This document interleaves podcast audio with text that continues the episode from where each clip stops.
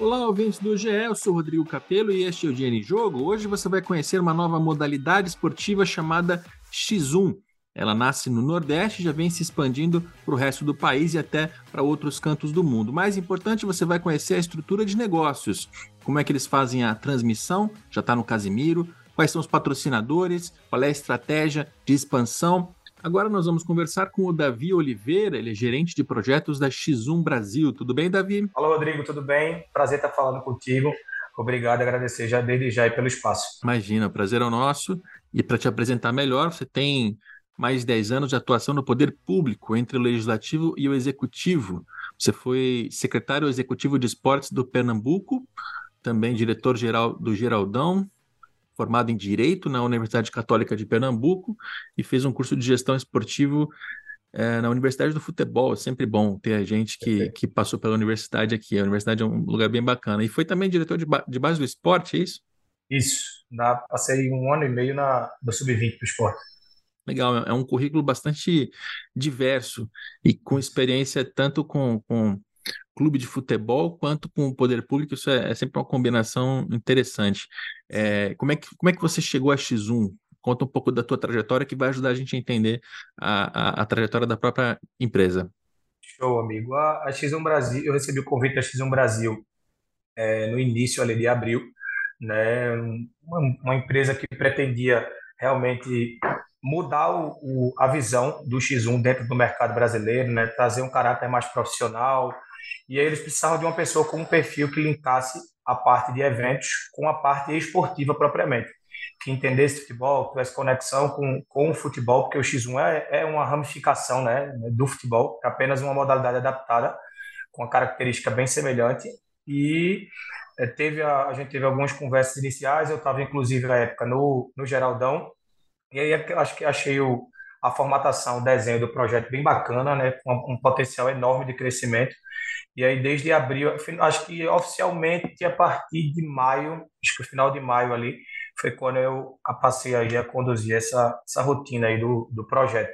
Mas a minha atuação, de fato, ela foi maior no público, né? Eu tive aí os últimos 10 anos dentre legislativo e executivo, predominantemente executivo é, em funções gerenciais, né? Tanto no, eu terminei como secretário executivo de esportes no, no ano passado aqui do estado, né, cuidando da política pública a nível macro realmente do estado, e depois assumi a gestão do Geraldão, equipamento que é referência aqui no Recife, né, acho que você conhece bem, o principal ginásio aqui da cidade, e aí resolvi topar esse desafio aí no privado. Maravilha. E aí a gente precisa, em primeiro lugar, explicar o que é o X1, né? Eu, quando, quando a tua assessoria de imprensa me falou do X1, me veio à mente o Counter-Strike, que eu jogava muito na, na, na, infância e na adolescência, e tinha X1, que era quando era é, literalmente um contra um, né? Mas para mim isso sempre foi um termo do, do mundo online, eu nunca tinha visto ele aplicado ao futebol em si. Basicamente, amigo, é a, a sua, o seu entendimento ele está correto, né? O que é o X1? X1 é uma modalidade inspirada no futebol, né? Tem essa essa conexão muito grande com o futebol e é um jogador, são dois jogadores de linha um contra o outro, né? Cada um com seu goleiro, né? A modalidade, o jogo acontece em dois tempos de 15 minutos, né? Se houver no tempo normal o empate, as disputas, o jogo é decidido no shootout, que é uma espécie de pênalti, né? É a mesma, é a mesma lógica do pênalti, só que no X1 é shootout e eu acredito que é basicamente isso aí, né? Bem a grosso modo, é isso aí. É um contra o outro com dois goleiros e dois tempos de 15 em caso de empate com o jogo sendo decidido no shootout. E, e, aí, até antes de entender as questões de negócios, de desenvolvimento da modalidade, eu queria entender a parte jurídica, né? Qual, como é que funciona assim? Porque é inspirado no futebol, mas não é futebol. Até porque se fosse, teria alguma relação com FIFA, com, as, com a hierarquia de federações do, do, do futebol. Como é que é, juridicamente isso se, se estrutura assim? Vocês não podem dizer que é futebol, por exemplo, porque senão sim, sim, teria não, um problema. Nem a nossa, e nem a nossa ideia, Rodrigo. A, a ideia é que o X1, de fato, ele, ele seja visto como uma modalidade própria. Né? A gente está estruturando na parte formal aqui a questão das federações para depois dar o passo de, de ter uma confederação brasileira de X1. Então, esses passos formais eles estão sendo dados, só que como existe uma burocracia, como você bem sabe, então leva um tempo para isso ser concluído, mas a gente já está começando primeiro a ter as federações estaduais, para depois dar esse passo de ter a Confederação Brasileira de X1. Então, o futebol ele nos é importante, obviamente, porque o futebol é uma grande paixão do brasileiro, né? É uma modalidade que tem uma conexão com o futebol, ela, ela tem um poder comercial também gigantesco, né? E a gente já percebe isso com a nossa, digamos, com a bolha que, que consome o X1 hoje, que é extremamente engajada, é uma coisa absurda. Eu acho que com o tempo aí tu vai se familiarizar e tu vai ver que é, que é assim, eu fico impressionado, né? Eu que atuei aí no futebol, e a gente já sabe que a bolha do futebol é muito engajada, né? Tudo que sai do futebol repercute muito no Brasil. Acho que a do X1 é, é triplicado, assim. Tudo que sai, é meio que a galera vive realmente daquilo ali 24 horas por dia. É bem engraçado. E aí, assim, do ponto de vista jurídico, é isso, amigo. A gente está dando esses passos primeiro para fazer até as federações, no segundo momento, a confederação, e vai ser uma confederação brasileira TX1, né? É difundir com uma modalidade esportiva mesmo, com o seu próprio regramento, com, as suas, com a sua própria característica técnica, né? O, o, a própria filosofia de treinamento é diferente, né? É um, é um jogo é um jogo muito específico. Né? Até teve recentemente umas brincadeiras que um, o principal jogador de X1, um dos principais, é o Daniel Coringa, e na época começou a repercutir na rede social a possibilidade do Neymar enfrentar o Daniel Coringa, se desafiando. Então, assim, é, e o pessoal dizer, não, se for para o X1, o X1 é uma outra modalidade, e Neymar vai ter dificuldade, porque de fato é, tem a semelhança, mas o, a prática é, é bem diversa aí do, do futebol. E, e, quando, quando foi criada essa, essa modalidade? Claramente tem uma inspiração que é no futebol, mas tem também um pouco de inspiração no, no MMA, né? Porque envolve Perfeito. quase que um, um, é um. Não é um octógono, né? Enfim, mas é um. Narrativa próxima, uma narrativa. É, é, quando, quando foi criada a modalidade?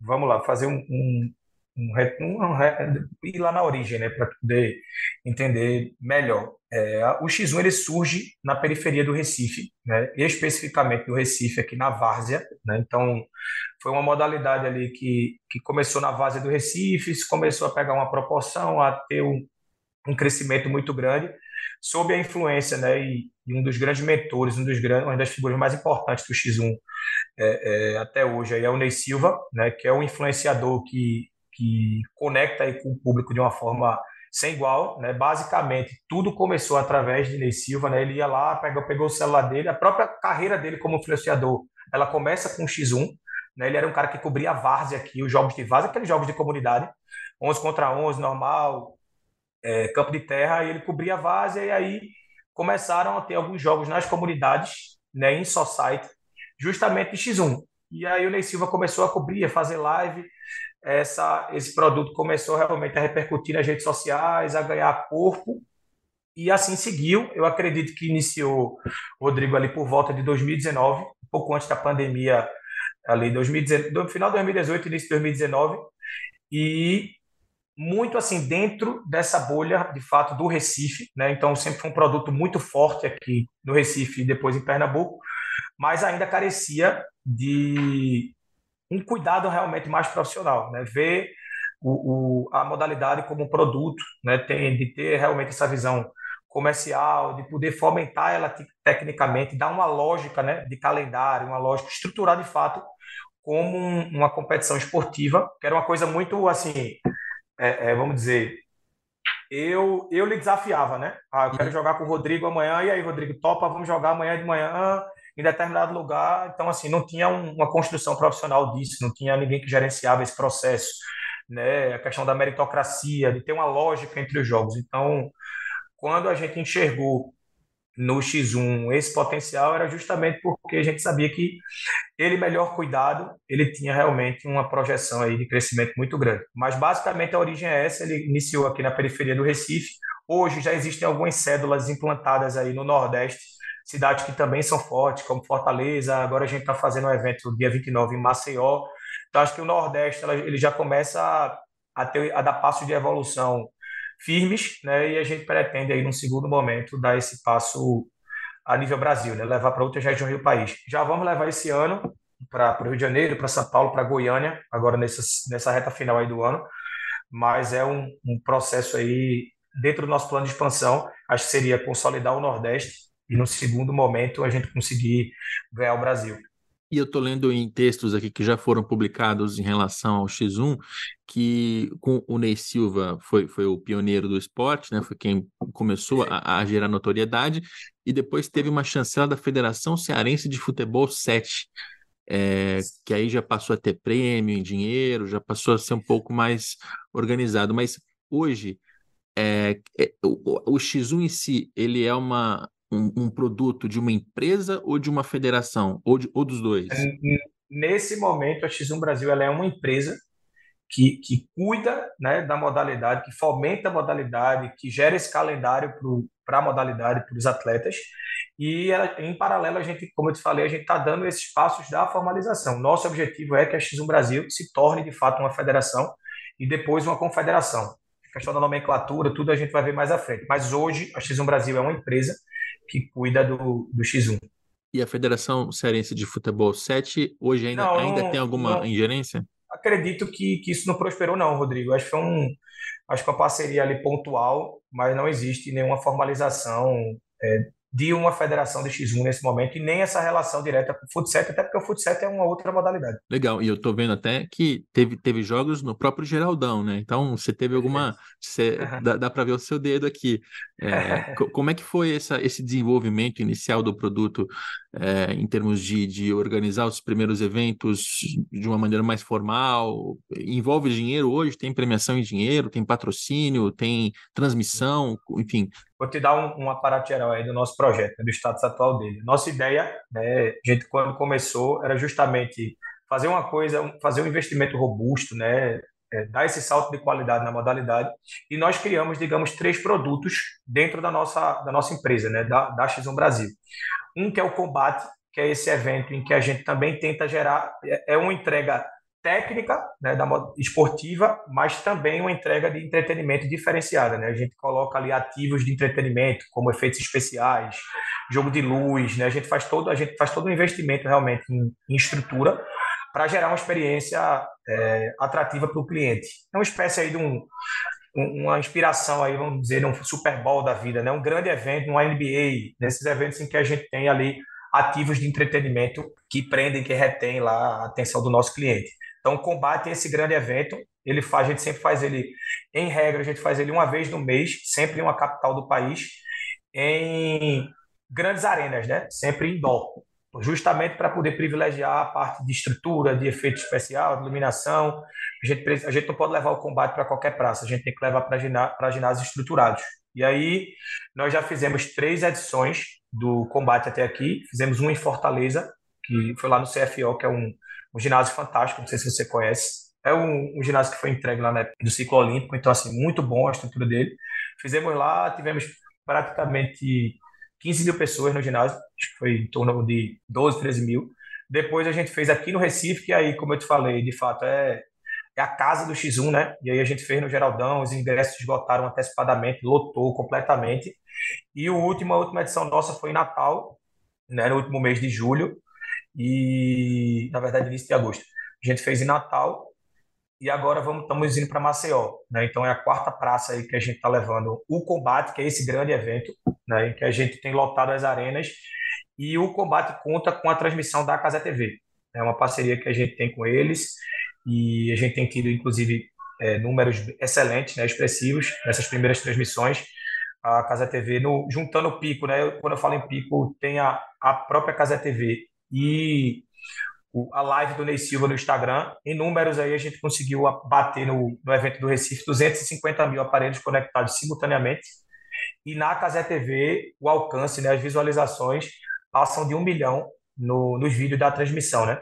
Já foi no, em Fortaleza, foi assim, em Recife e também em Natal. Então, o combate é esse grande evento, esse principal produto da gente até a nível comercial. A gente tem um outro produto que é o circuito, que aí, para também tu ter um entendimento de, dessa coisa que tu falou até do UFC, e de fato tem uma, uma inspiração a nível é, de fomento esportivo grande, né? A gente tem um ranking profissional, então os jogos do nosso ranking profissional contam pontuação, e os atletas podem tanto disputar dentro de um mês o combate, que é esse grande evento, são cinco jogos, né, dez atletas disputando sempre, quanto o circuito, que é uma competição que conta para o ranking profissional, mas que não tem o mesmo aparato estrutural. Né? A gente faz outdoor, a gente faz uma coisa, digamos, um X1 mais raiz, né? No, sempre em society, é, aberto. Então, assim, também conta para o ranking profissional, mas digamos é um produto acessório, né? Ele não é o, o principal produto. E tem um último produto que é o campeonato, que é o, uma competição que a gente tem para descobrir novos atletas e fomentar a modalidade em todas as regiões do país. Então, o campeonato é espécie aí de, um, de uma peneira, né? Para depois, uma vez que o atleta que se, cacifa, que se no campeonato, que vai vencendo os jogos, ele está apto, a gente é, é, dá uma vaga para ele no ranking, e ele passa a disputar os jogos da primeira prateleira, entre o circuito e o, e o combate. Em linha geral, seria isso. É, eu estou achando a estrutura bastante interessante, justamente porque é, ela, ela, segue uma estrutura convencional em termos de transmissão, patrocínio é, e relacionamento com as pessoas, mas está sendo feito tudo muito rápido, assim, né? É, com, quantos anos tem esse, esse trabalho, assim? A, a, empresa em si existe há quanto tempo? A empresa existe há, de abril para cá, então tu coloca aí abril, maio, junho, julho, agosto, setembro, seis meses, né? De seis fato, meses. é um crescimento, assim, é, é bem significativo, né? o espaço que a gente tem conseguido dar.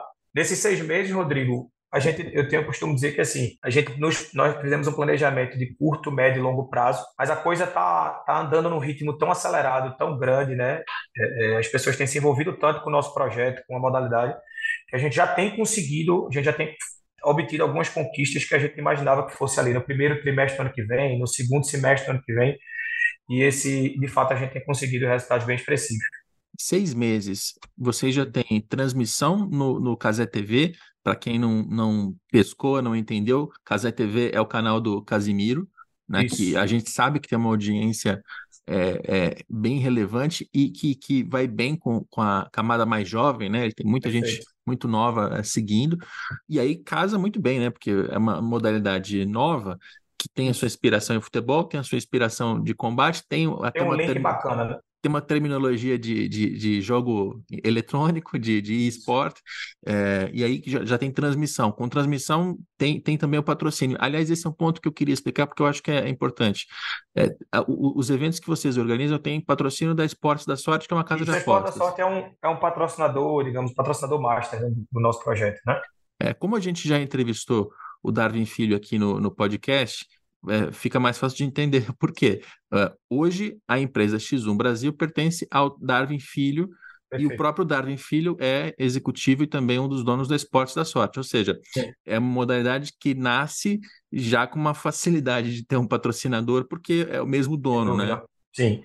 Então, tem, a gente tem né, o, o, patrocínio macro aí da, da Esporte da Sorte, né? São, são grandes parceiros nossos, né?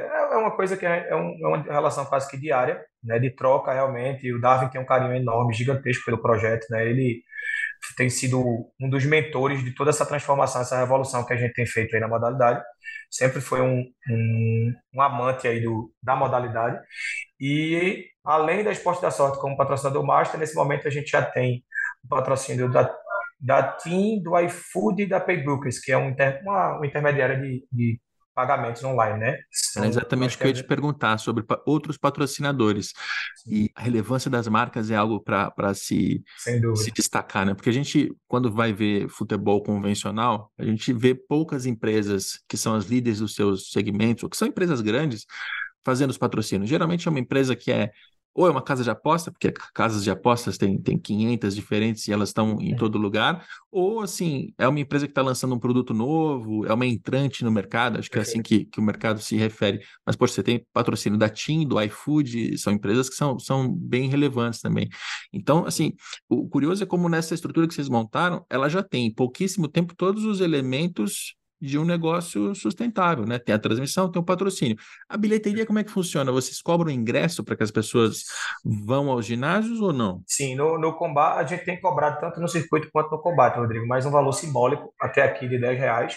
Isso aí vai sendo, vai ser trabalhado até o, obviamente, né, para ter uma maior rentabilidade, mas de forma muito gradativa, porque o X1 é uma modalidade social, né? Então a gente também não pode, é, não, digamos assim, não é uma uma fonte de receita nesse primeiro momento do projeto prioritário, né? Porque a gente sabe da realidade de quem consome a modalidade, majoritariamente é, as classes mais pobres aí do país. Então a gente precisa ter um cuidado para que o FIC não se torne um produto caro, né? E a gente consiga o, o grande objetivo da gente, né? Quando a gente pensou em, em cuidar do X1 era justamente ofertar a, a a quem gosta da modalidade, né, a, aquela modalidade que veio da, periferia, da periferia, que veio da comunidade, uma grande experiência de entretenimento, aquela coisa. Por que só, por que não pode ter? Né? Por que tem que ser mal cuidado? Por que tem que ser é, feito de qualquer forma? Né? Por que não pode crescer comercialmente? Se a gente está falando de uma modalidade que conecta com a grande paixão do brasileiro, que é o futebol, se a gente está falando de uma modalidade que vem da, da periferia, da comunidade, tem essa raiz cultural muito forte, né, com, com o Brasil, com o que a gente gosta. Então, assim, é realmente entregar para o, o, nosso consumidor uma experiência diferenciada e permitir, né, dar acesso a, a, quem também não tem condição de pagar caro no, no ingresso. E aí, cara, é, você até já citou algumas referências estrangeiras, né, Super Bowl e tal, mas são, são referências que são, assim, talvez grandiosas demais. Tem, tem sim, uma sim, que eu achei dúvida. muito similar, que é a da Kings League, né? Porque o, o Kings League, para quem não sabe, é uma modalidade também que o, o Gerard Piquet, ex-jogador do Barcelona, criou em, em, Barcelona e que tem eventos com, com é, personalidades, streamers, que vai muito bem nos Estados Unidos. Eu, particularmente, fiquei sabendo da, do, da Kings League quando o Piquet teve a treta dele com a Shakira. Shakira. Mas, mas dali eu me, me interessei em conhecer um pouquinho da estrutura, achei. E, e eu vejo similar, similaridades, né? Porque são ambas modalidades que é, se inspiram no é futebol. Muito, é muito parecido, bem parecido. É, mas são estruturas totalmente novas e já adaptadas para esse mundo digital, né? Tem é. alguma coisa de lá que vocês puxam, que vocês falam, ó, oh, isso aqui é algo que a gente aplicou, enfim? Com certeza, Rodrigo. É, a gente costuma se inspirar naquilo que, né, que dá certo e sempre cada, cada projeto tem a sua característica, mas de fato eles, eles têm um projeto extremamente exitoso, né, muito forte lá na, na Europa, né, principalmente na Europa, mas que já estão ganhando outros mercados e que tem muito, muita conexão com o nosso produto, primeiro pela característica do jogo, que também é não é 11 contra 11, né? Um, é uma modalidade adaptada de futebol e também porque eles geram essa experiência de entretenimento. Né? O grande diferencial dos dois produtos, eu acredito que seja isso, é você conseguir trazer o digital para né, vender o produto de uma forma que, que seja atrativa para o digital, que você sabe que no mundo de hoje é, é fundamental, né? e gerar, na nível de arena, uma experiência diferenciada né, um, ter um valor agregado nos nossos jogos e nos nossos grandes eventos. Então eles, a gente sempre acompanha, acho que a rede social deles também é um fenômeno a nível de, de engajamento, de repercussão, de número de seguidores, todos os insights são muito positivos e a gente está sempre acompanhando. E tem uma, uma questão aqui, né? Eu até citei que a Kings League ela, ela se notabiliza por ter celebridades participando.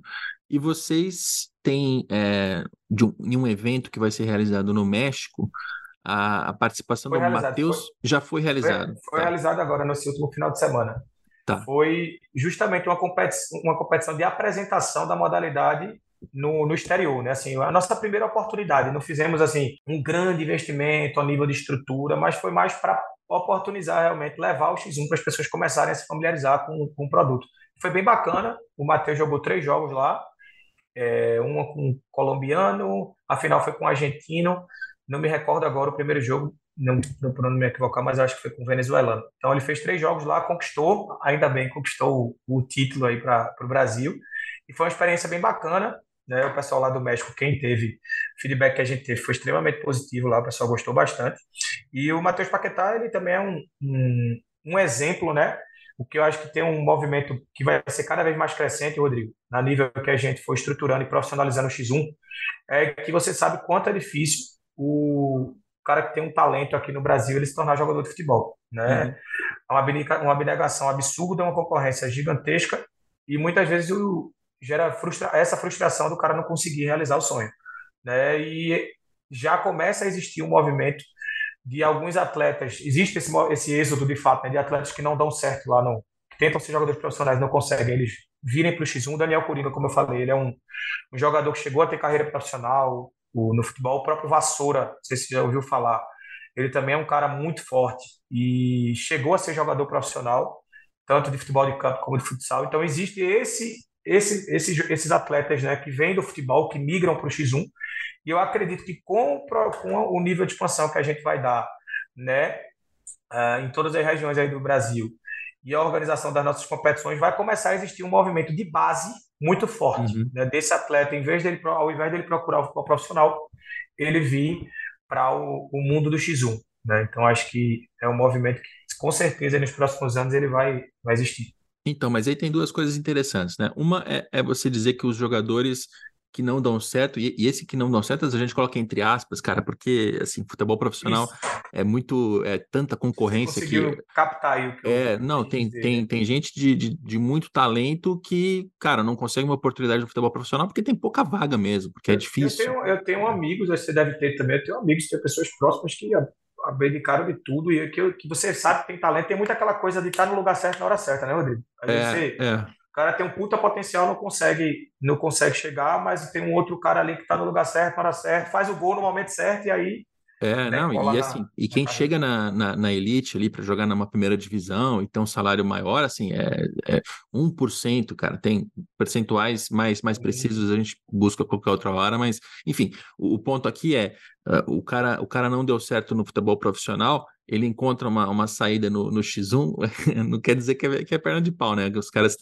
nenhum. Jogam, jogam nenhum. muito. E, e, na, verdade, é... na verdade, eles até dão certo, né? A grande maioria deles chega a ser jogador profissional. É, claro. Mas bate um teto ali que às vezes, né? Pelo menos nesse primeiro momento, quando a gente pegou a modalidade, é, existe essa. Isso é uma marca, de fato. Mas, é, por exemplo, agora nós já temos atletas com 18, com 20, com 19 anos que já vêm direto, direto para o X1, que não uhum. fazem nem não, não chegam nem a fazer essa tentativa do futebol de campo. Né? Então, acho que esse é um movimento que vai ser bem próspero. então, mas aí nesse perfil se encaixa o, o Coringa, né? O próprio Vassoura que você citou, eu, eu não conheço, uhum. mas tem. Vai conhecer, vai conhecer, amigo. Então, mas, mas quando a gente ouve o, o nome do Matheus Paquetá, Paquetá já toca um sininho, né? Fala, será que ele tem relação com o Lucas Paquetá? E tem, ele é irmão do Lucas Paquetá. Uhum. Então, assim, aí eu volto à pergunta das, das celebridades, né? Quando, quando já tem um nome mais conhecido que vai, inclusive, ajudar a puxar público, isso faz parte da estratégia de vocês? É, o, o, como, como que. Porque Kings League a gente citou o Piquet, por exemplo, e ele, e ele toda hora faz alguma coisa do tipo é, trazer um jogador e não revelar quem é, no fim, dos, no fim do dia os caras descobrem lá quem é é, faz um suspense, enfim. Como é que vocês estão trabalhando essa parte de ter rostos conhecidos do, do público? Veja, Rodrigo, está dentro do nosso planejamento, né? A gente costuma dizer aqui que o nosso planejamento é muito dinâmico, é muito móvel. Então, até porque como o projeto ele tá, tem etapas de expansão, existem praças que o projeto é mais, nesse momento é mais frio e que a gente precisa, né, de outros ativos ali vinculados ao futebol, de jogos de influenciadores, isso faz parte sim da estratégia, está dentro do, do escopo, até porque é, os nossos eventos, como eu te falei, eles, nós queremos ter esse caráter de entretenimento, e isso no Brasil engaja, né, leva público, mas a gente não, não enxerga como a razão de ser do nosso negócio. Né? O que a gente pretende é fomentar de fato o X1 como modalidade esportiva, valorizar os atletas que jogam X1. Porque o que acontece, na hora que você vai, todo evento que você for, você recorre, digamos, a essa alternativa, você, você tira um pouco da visibilidade e do protagonismo dos atletas de X1, né, que são, de fato, os grandes protagonistas da, da modalidade.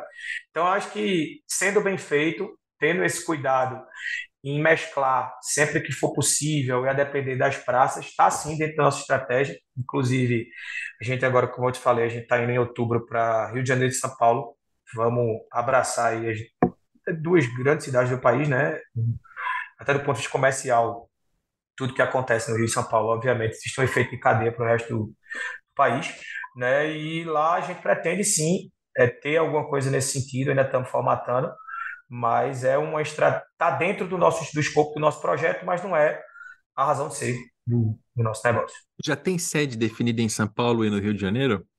A gente está definindo ainda. A gente tem uma possibilidade aí no Rio de Janeiro de ficar acompanhando aí, que tu vai, tu vai ver uma, uma notícia boa aí. Eu acho que vai ser uma coisa bem raiz assim no Rio, vai ser legal, com, com nível de transmissão bacana, qualidade, mas a gente, a gente quer fazer uma coisa bem, bem Rio de Janeiro mesmo, né? A gente tá, tá indo para a praça, a gente quer levar, quer dar esse caráter é, é, no Rio de um evento mais forte na comunidade, né? Até porque o público, o público nessas praças novas, Rodrigo, a gente vai ter o desafio, obviamente, né, nessa expansão do projeto, de primeiro a gente precisa atacar onde já, já existe ali um, uma semente plantada, por exemplo, o, o Matheus Paquetá, ele é irmão do Lucas Paquetá, né? Inclusive eles criaram um, uma empresa que é a Paquetá Esporte, que é justamente uma empresa de X1 vinculada, a, digamos aí, à família Paquetá. E eles têm um excelente jogador lá também, que é o Lelete, é um craque de, de bola, um dos principais jogadores de X1.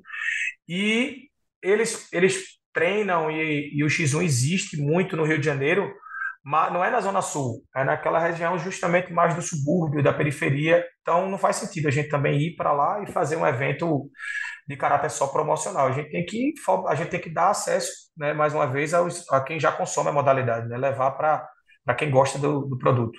Eu perguntei sobre a série justamente porque eu ia encaminhar para esse lado, assim, de qual é o público, né? Se vocês iam organizar um evento que ia ser mais localizado, assim, uh, no, no, Leblon, na, na Ipanema, para os meninos do condomínio em São Paulo, ou se, se ia para para periferia, para quebrada, para comunidade, que porque assim, em, em tese, outras modalidades elas, elas sempre buscam o público que tenha dinheiro, que tenha poder aquisitivo, coisa e tal, mas cara, hoje em dia uh, não, não precisa de tudo isso para estruturar uma modalidade, pelo contrário, é mais, é mais interessante até que, que vá para a periferia para, enfim, gerar entretenimento e, e, é algo que viraliza facilmente, porque todo mundo tem celular, todo mundo está conectado, todo mundo tem rede social.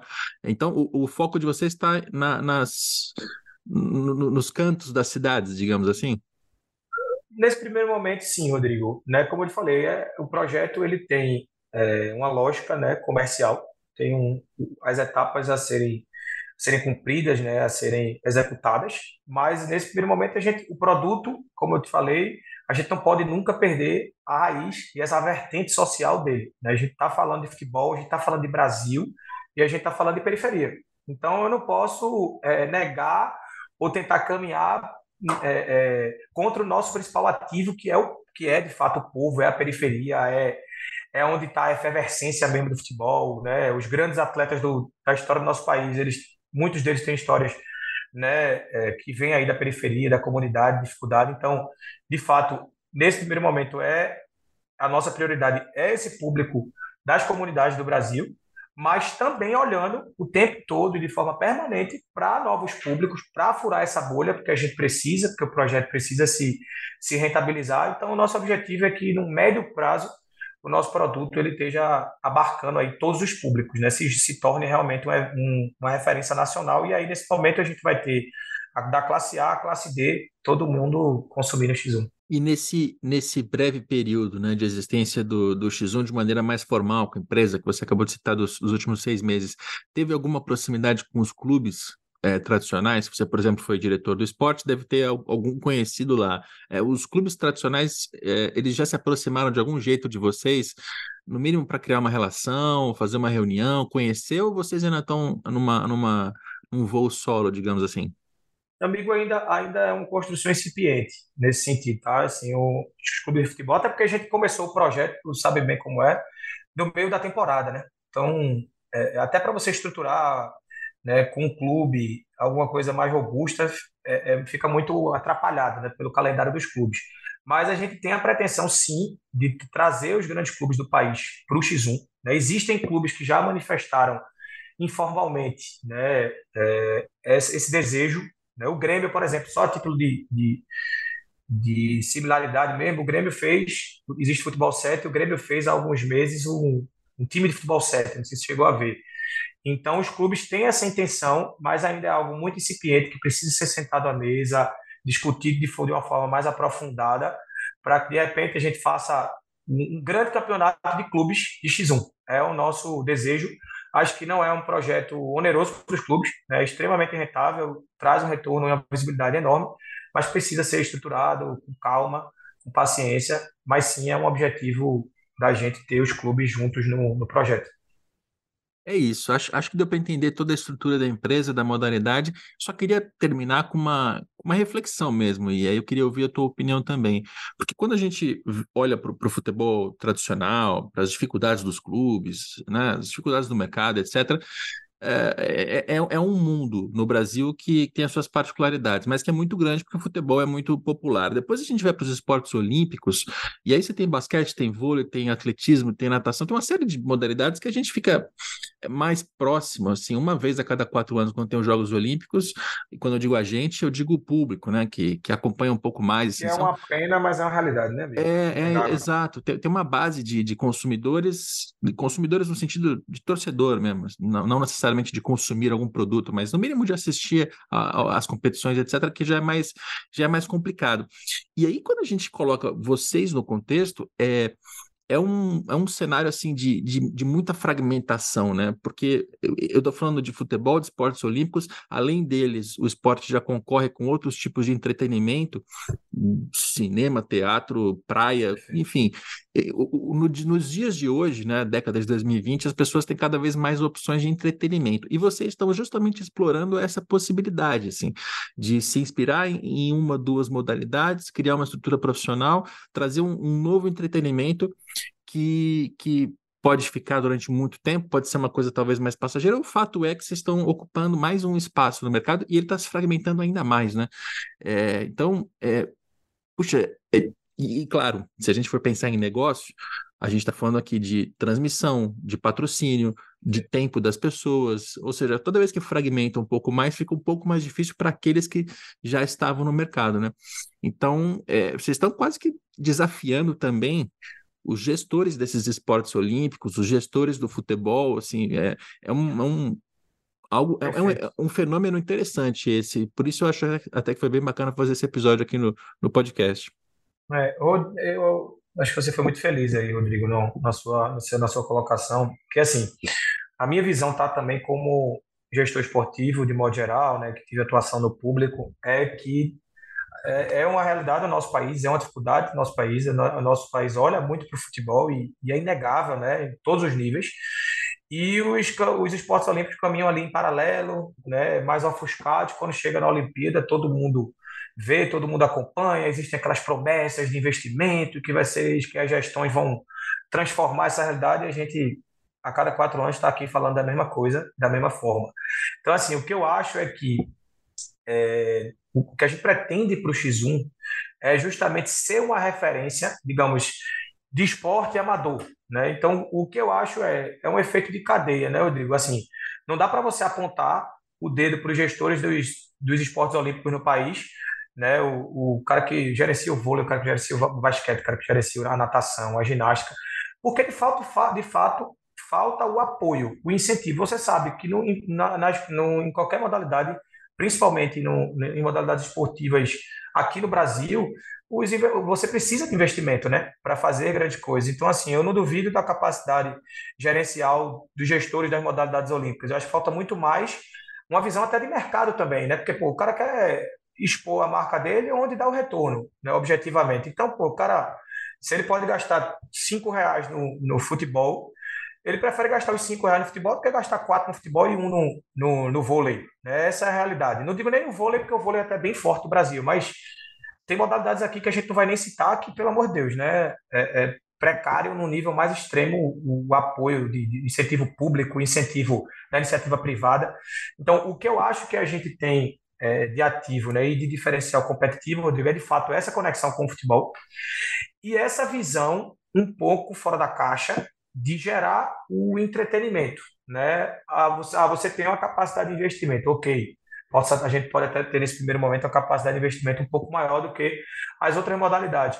Mas eu acho que falta também, é, é, existe já uma acomodação nos gestores das modalidades olímpicas no país de conviver com a realidade que convivem, né? de estarem há muito, muitos anos tocando aquilo daquela forma, a realidade não mudar e muitas vezes o cara não tem um, um, um insight criativo, né? O cara segue aquele padrão, repete, tem o calendário, tem alguns lugares no país que são mais fortes, né, por modalidade e segue aquela lógica. Como a gente está entrando no mercado, que é um mercado inovador, como você bem colocou, nosso produto é um produto que tem é, uma aderência digital muito grande, tanto é que os nossos números de transmissão são, são absurdos aí, né? Para uma modalidade que está começando, não só de transmissão, como de rede social também. Nossa rede social, para tu ter uma ideia, a gente começou ela em abril e estamos, estamos agora com 327 mil seguidores, é quase um, um, e um crescimento majoritariamente orgânico, né? A gente só tem ali impulsionamento para os eventos, para vender os ingressos, uma coisa muito pontual, muito residual, mas quase que orgânico aí, a gente tem 300 mil pessoas que nos seguiram nos últimos 5, 6 meses. Então, assim, é, de fato, a gente vê muito essa possibilidade de expansão do projeto, né? Ele, ele, é um, ele tem ativos muito interessantes, mas é desafiador como qualquer outra modalidade que não seja futebol no país, e é um projeto que a gente tem que estar tá pensando realmente fora da caixa, é um oceano azul de possibilidades, e a gente todo dia aqui tem esse desafio, enquanto time, enquanto equipe, de trazer coisas diferentes para poder vender dentro do mercado uma experiência diferente do que já do, do convencional. É, como, como você usou a expressão de, de não dá para colocar o dedo na cara, concordo. Tem, tem muita modalidade olímpica, especialmente, que é muito difícil de gerir, porque falta público, falta apoio, falta, falta inclusive incentivo do Estado, que deveria participar com muito mais é, intensidade. Mas, ao mesmo tempo, também tem algumas modalidades que é, são aquelas estruturas de federações estaduais, são os mesmos senhores que estão administrando há, há décadas, nos seus joguinhos políticos, e, e, esses caras, de certa forma, eles atravancam um pouco o desenvolvimento das, das modalidades. É bom abrir o olho, né? Porque quando, quando você olha para uma modalidade, modalidade como a de vocês, que ainda não tem as federações, ainda não tem essa parte política, é, isso é, primeiro, isso é uma, é uma, vantagem, né? Não ter a parte política é uma vantagem. É, e ela já, já, nasce como empresa, ela já nasce digital, ela nasce olhando para as comunidades, é, ela nasce com transmissão e, e, e acesso ao, ao, público jovem. E ainda tem essa bebe da fonte do futebol, é, é para os é outros gestores é, olímpicos, e não só olímpicos, mas é para os outros gestores de esportes abrirem os olhos. E aí eu vou terminar te fazendo a pergunta provocativa. É, eu até cheguei a falar isso, né? Não sei se vai ser uma coisa passageira ou não. É, pode ser que o X1 vire uma febre e durante seis meses, um ano ou dois, bombe, mas depois desapareça, porque, tá, sei lá, a, a, moda já não é mais o X1, passa a ser o X3. Faça é, isso não, faça isso comigo não. É, é aí que eu quero te provocar, cara. Quanta, quanta, quanta longevidade, longevidade você acha que vai ter o X1? Amigo, é como, como eu te falei no começo da conversa, né? Eu, eu, eu mudei de área completamente na minha vida, eu estava vivendo um momento é, positivo dentro do poder público. Eu gostava muito né, da, da minha atuação, já já tinha um, um tava num momento até de projeção dentro do próprio poder público assim que eu gostava estava num momento bom positivo e assim não foi uma foi decisão fácil né ter é, é, quebrado essa dinâmica da, de vida realmente né, até a nível pessoal e assumir um projeto no privado e esse questionamento que você me fez eu me fiz muito né do tipo pô eu tô indo para um lugar para onde é que eu estou indo, né? Assim, digamos, pô, eu vou cuidar de, um, de uma modalidade que ainda não, né, não, não, ninguém conhece, né? Uma modalidade ainda, assim, conhece, mas existe uma segmentação muito muito restrita ainda ali em Recife, em algumas cidades. Vou entregar né, minha vida dentro desse projeto e, e podendo aí ter uma perenidade nisso e, e, lá na frente como é que ficariam as coisas. E assim, eu esse momento de reflexão, eu ponderei tudo, estudei muito sobre o, o, o, que era o que era o X1, né? quais eram os potenciais, quais eram os diferenciais competitivos que a gente podia ter. E assim, eu te, eu te digo, amigo, que o potencial do projeto é de se tornar realmente uma febre nacional, é o nosso desejo. E é o nosso desejo, é o nosso, é o, é o nosso objetivo, mas ao mesmo tempo, se eu fosse olhar hoje como um cara que está que, que não estaria frente do projeto, olhando como consumidor, considerando tudo que o mundo consome hoje, né? E aí a gente, como você falou, né? O mundo hoje ele tem uma gama gigantesca de possibilidades de entretenimento, né? Isso tem um lado bom e, tem um lado ruim. O lado, o lado bom é que dá para o consumidor várias opções. O lado ruim, já pensando do ponto de vista de empresa e até no meu caso agora que estou com a modalidade esportiva, é que é, as pessoas mudam de gosto muito rápido né? Isso é inegável.